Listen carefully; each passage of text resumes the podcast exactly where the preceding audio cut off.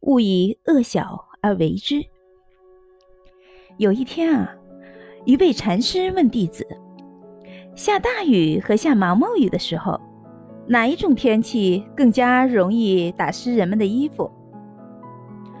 当然是下大雨。弟子回答说：“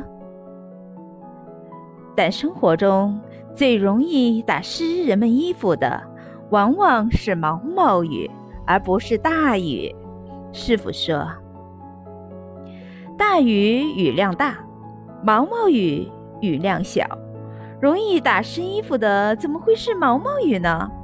弟子感到不解。因为天一下大雨，人们很快就会警觉，带了伞的便会撑开伞来挡雨，没带伞的便会跑到房檐下去避雨。但如果下毛毛雨，人们难以感觉，或是感觉到了也无所谓，认为这点小雨不足以打湿衣服，于是仍然我行我素地在雨中行走，不知不觉间便。淋湿了整个衣服。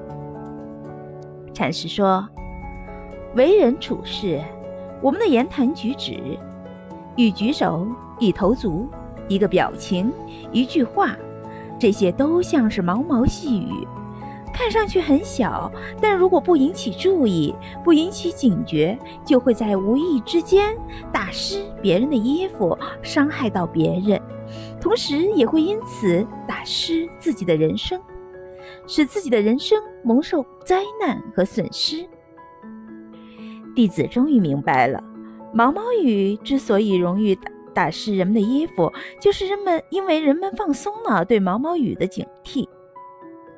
勿以善小而不为，勿以恶小而为之，无漏方为人生之圆。